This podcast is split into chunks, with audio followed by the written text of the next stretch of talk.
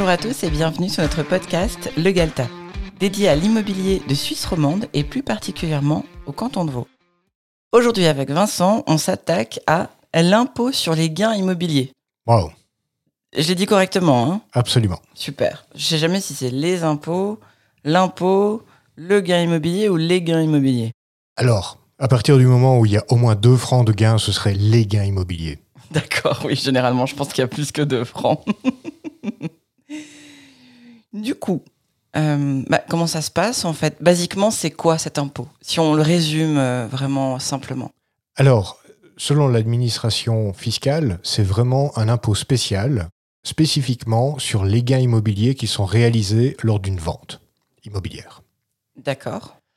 On pourrait résumer, et le principe général est le suivant, le bénéfice qui est imposé, Oui. c'est le prix de vente moins le prix d'achat.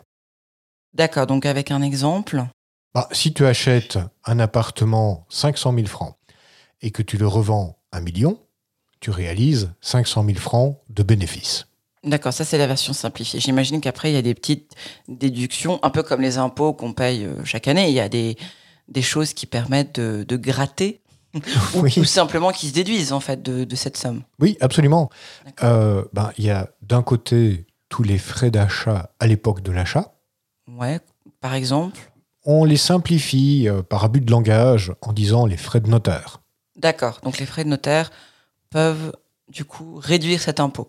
Ben, C'est-à-dire que l'argent que tu as dépensé en plus de la somme que tu as payée pour acheter l'appartement, donc euh, le- les, les frais de notaire, euh, qui sont eux-mêmes composés de différents éléments comme les droits de mutation, ça c'est la grosse partie, c'est une- un impôt que tu payes à l'achat, les émoluments du notaire, et toute une série de frais, d'éventuels euh, frais financiers pour la recherche d'un prêt hypothécaire, euh, si tu as payé euh, un courtier en hypothèque pour te trouver la meilleure hypothèque possible, bah ça, ça ferait partie des, des frais d'achat qui sont déductibles.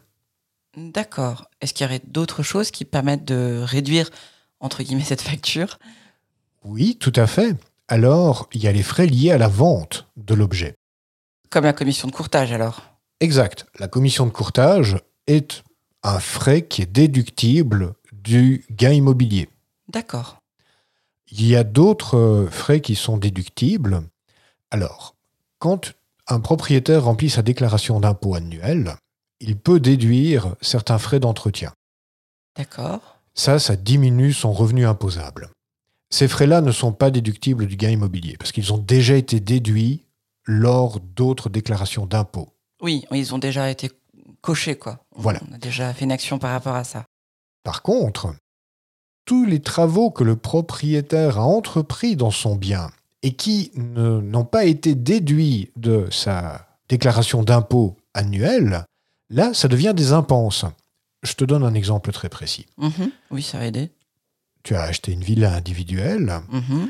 et quelques années après l'achat, tu as ajouté un espace à cette villa. Par exemple, une véranda chauffée, habitable. D'accord. Entre nous soit dit, le fait qu'elle soit chauffée et habitable n'est pas forcément un facteur, mais là, tu as rajouté quelque chose à la maison qui n'y existait pas. Mhm. Donc tu as ajouté une certaine valeur à la maison. Bien sûr.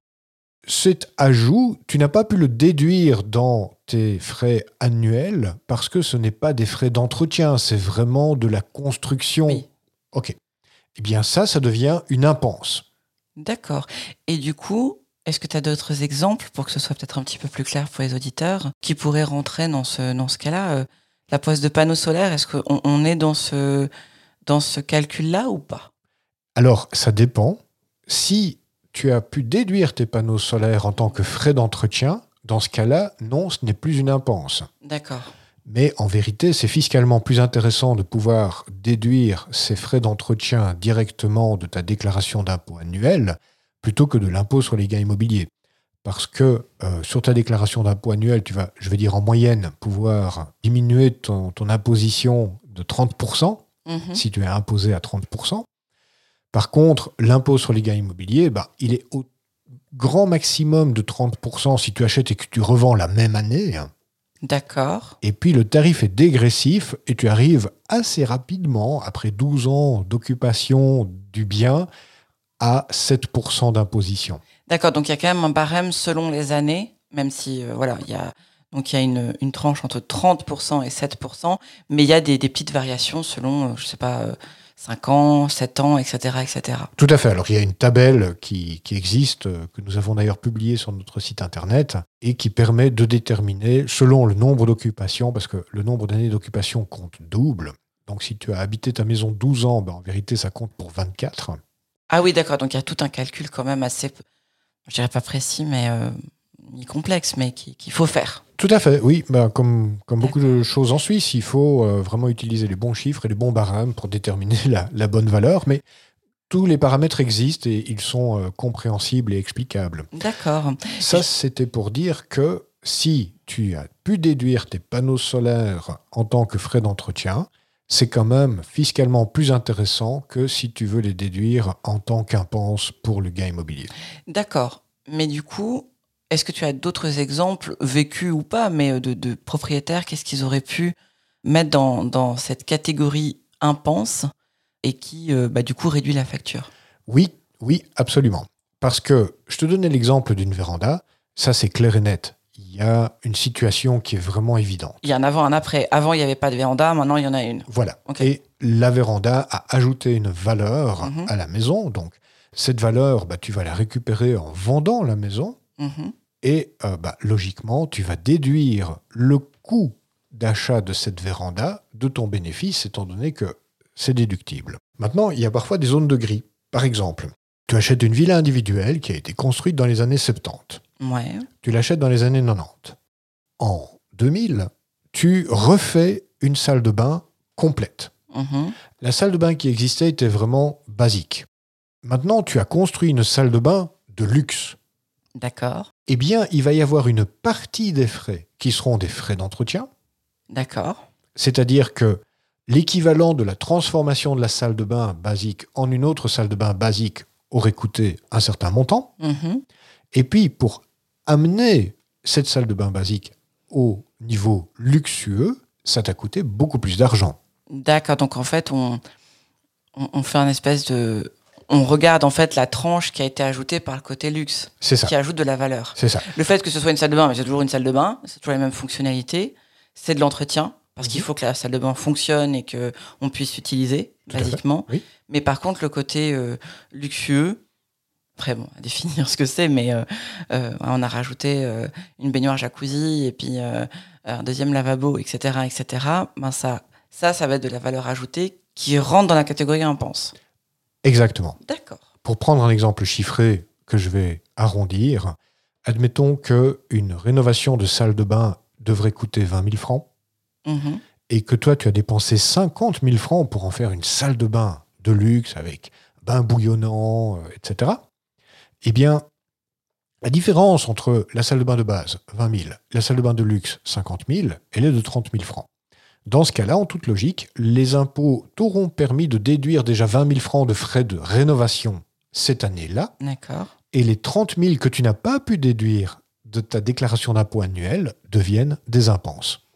D'accord. Ça me fait penser à un truc. Je ne sais pas à quel point c'est un sujet euh, avec lequel les, les propriétaires sont familiarisés, mais je me rends compte qu'en fait, c'est quelque chose à, à prendre comme réflexe dès qu'on devient propriétaire. C'est presque que les acheteurs devraient se former sur le sujet pour garder toutes les factures et vraiment décider. Alors, peut-être avec l'aide d'une fiduciaire ou d'un spécialiste en finance, parce que euh, cette histoire de est-ce que c'est de l'entretien Est-ce que ça ajoute de la valeur C'est pas toujours évident peut-être à, clarifier, mais indépendamment de ça, c'est presque quelque chose que le propriétaire devrait, euh, bah, à l'achat de la maison, avoir tous les papiers, garder un classeur avec tout ce qu'il faut.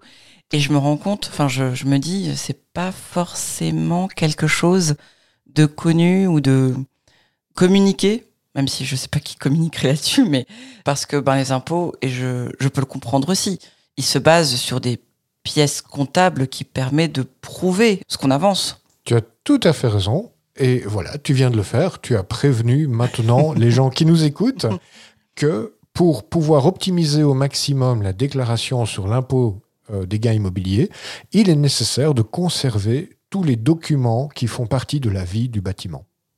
Oui. Et si tu es propriétaire pendant 30 ans, oui, il faut conserver ces factures pendant 30 ans. Parce que sinon, pour le prouver, ben, il n'y a rien qui le prouve. Enfin, Exact. c'est, ça, peut être, ça pouvait être là avant, euh, ça a pu te coûter euh, 20 000 ou 50 000 francs, mais tu peux pas le, tu peux pas l'avancer, quoi. Exact. Et alors, euh, sur la déclaration d'impôt euh, sur les gains immobiliers du canton de Vaud, il est demandé de fournir les pièces pour euh, justifier les dépenses, les impenses. Maintenant, dans la pratique, il ne demande les pièces que s'ils remettent en question ta déclaration d'impôt. Oui, mais pour pouvoir avancer un chiffre, il faut bien avoir les, les chiffres, justement. Il faut bien savoir, OK, est-ce que c'est euh, de l'ordre de 20 000 francs ou est-ce que c'est euh, 75 000 francs? Enfin, Exact. Maintenant, j'ai donné un exemple d'un propriétaire qui a été propriétaire pendant 30 ans et qui aurait dû conserver ses documents pendant 30 ans. Il existe une simplification par rapport à ça. Mhm. De nouveau, une simplification que je sais être vraie pour le canton de Vaud. Maintenant, l'impôt sur les gains immobiliers étant un impôt cantonal, Oui, ça peut changer entre cantons. il y a 26 versions différentes de la manière de calculer cet impôt. Donc là, je prends vraiment spécifiquement le canton de Vaud comme référence parce que c'est le canton dans lequel nous sommes actifs. Tout ça pour dire que si tu n'as pas les documents de 20 ou 30 ans en arrière, il est possible et assez fréquemment, il sera profitable pour la personne imposée, donc le vendeur, d'utiliser le montant de la déclaration fiscale d'il y a 10 ans en arrière. D'accord, et te faire réévaluer ce montant dans le temps présent, c'est ça que tu veux dire? Non, Ah d'accord. tu as acheté un appartement il y a 20 ans en arrière à Ouais. 500 000 francs. Disons, depuis le début de l'épisode, j'ai au moins trois biens en Suisse. Oui. tu le vends 1 million. D'accord Le bénéfice est de 500 000 francs. Oui, jusque-là, je te suis. Maintenant, tu l'as acheté il y a 20 ans en arrière. Il y a 10 ans en arrière, une estimation fiscale a été réalisée et a déterminé que cet appartement avait une estimation fiscale de 750 000. D'accord. Eh bien, dans ce cas précis, tu peux utiliser l'estimation Mm. fiscale d'il y a 10 ans en arrière au lieu d'utiliser le prix d'achat. D'accord. Et donc, seules les impenses que tu aurais réalisées entre maintenant et 10 ans en arrière doivent être documentées. Par exemple. D'accord. Ce qui permet de simplifier le calcul et qui permet, dans ce cas-ci, d'économiser l'impôt sur 250 000 francs. Oui. À 7%, 7, 14 plus la moitié de 7, ça fait 16 500 francs que tu économises. Quand même. Oui. D'accord. Donc il y a quand même des petites euh, astuces tout en restant dans le. 17 500. Non, on va calculer. Euh, tout en restant dans le cadre légal, parce que bon, c'est c'est le but, hein, on va pas commencer à s'amuser avec ça. Il y a quand même des astuces qui peuvent être euh, mises en, en application, on va dire, pour gratter à droite à gauche. Absolument. J'ai eu un cours lors de ma formation pour les examens du brevet fédéral. J'ai eu un cours qui a été donné par un cadre de euh, l'administration fiscale des impôts du canton de Vaud. D'accord. Et c'était un personnage tout à fait charmant qui se mettait vraiment en avant comme un Robin des bois des temps modernes. D'accord. C'était vraiment euh, exceptionnel de pouvoir euh, lui poser des questions. Et il est tout à fait d'accord avec le fait que les propriétaires utilisent toutes les astuces et toutes les possibilités qui sont à leur disposition pour optimiser leur déclaration d'impôt. Il suffit que ce soit juste, mais à partir du moment où le propriétaire, même s'il coupe les cheveux en quatre, mais qu'il peut déterminer qu'il a le droit de les couper en quatre, c'est acceptable. Oui, alors même une personne qui a gardé vraiment toutes les factures et qui, qui fait une déclaration au centime près, façon de couper les cheveux en quatre, bah, s'il est dans son droit, il est dans son droit, quoi. Tout à fait. Voilà. Et l'administration ne va pas être euh, bizarre ou avoir un comportement bizarre par rapport à ça. Ils sont vraiment très pragmatiques. Est-ce que les chiffres sont justes? Est-ce que ça tient la route? Si on leur demande est-ce que les pièces nous sont fournies et euh, correspondent à la déclaration, une fois que tout ça est en ordre, il n'y a pas de souci.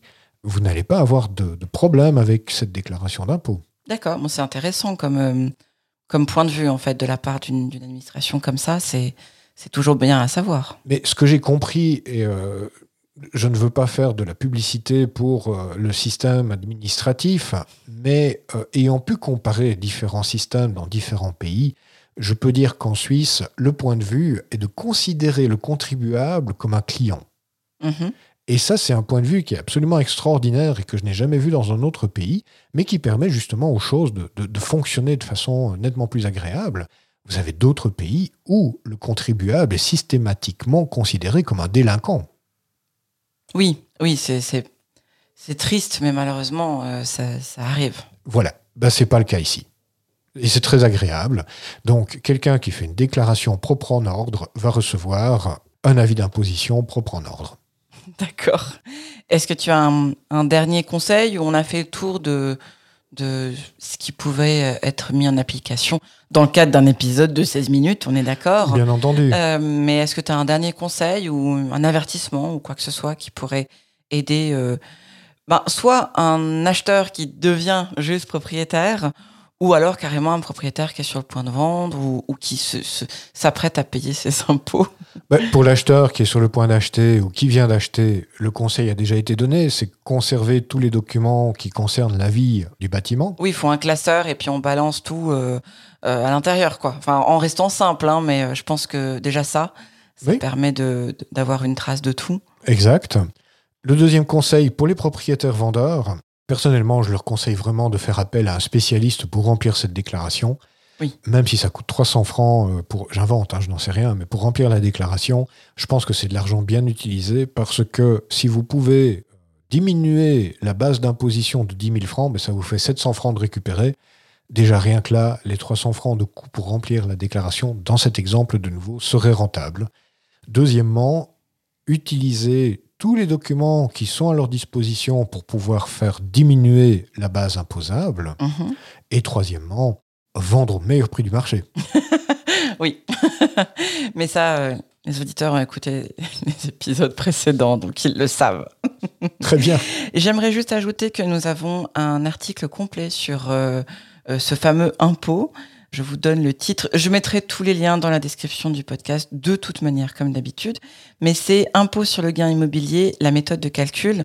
Donc il y a à l'écrit l'ensemble des conseils qu'on vient de donner et peut-être même un peu plus, ainsi que la fameuse tabelle pour savoir euh, euh, selon combien d'années on a habité le bien, à combien on est imposé. Et je rajouterai que vous trouverez sur cette page aussi un calculateur que nous avons créé spécifiquement pour le canton de Vaud et qui vous permet d'avoir alors Évidemment, c'est une estimation de cet impôt à payer, mais euh, ça peut vous permettre en, quelques clics, vous remplissez quelques informations et vous avez une estimation du montant. Et ça permet quand même de, de oui, d'avoir un ordre d'idée. Même si, oui, bien sûr, il faut passer par un spécialiste derrière pour avoir un chiffre euh, complet et précis. Tout à fait. Super. Eh bien, euh, je pense qu'on a fait le tour. Oui. Alors à la semaine prochaine.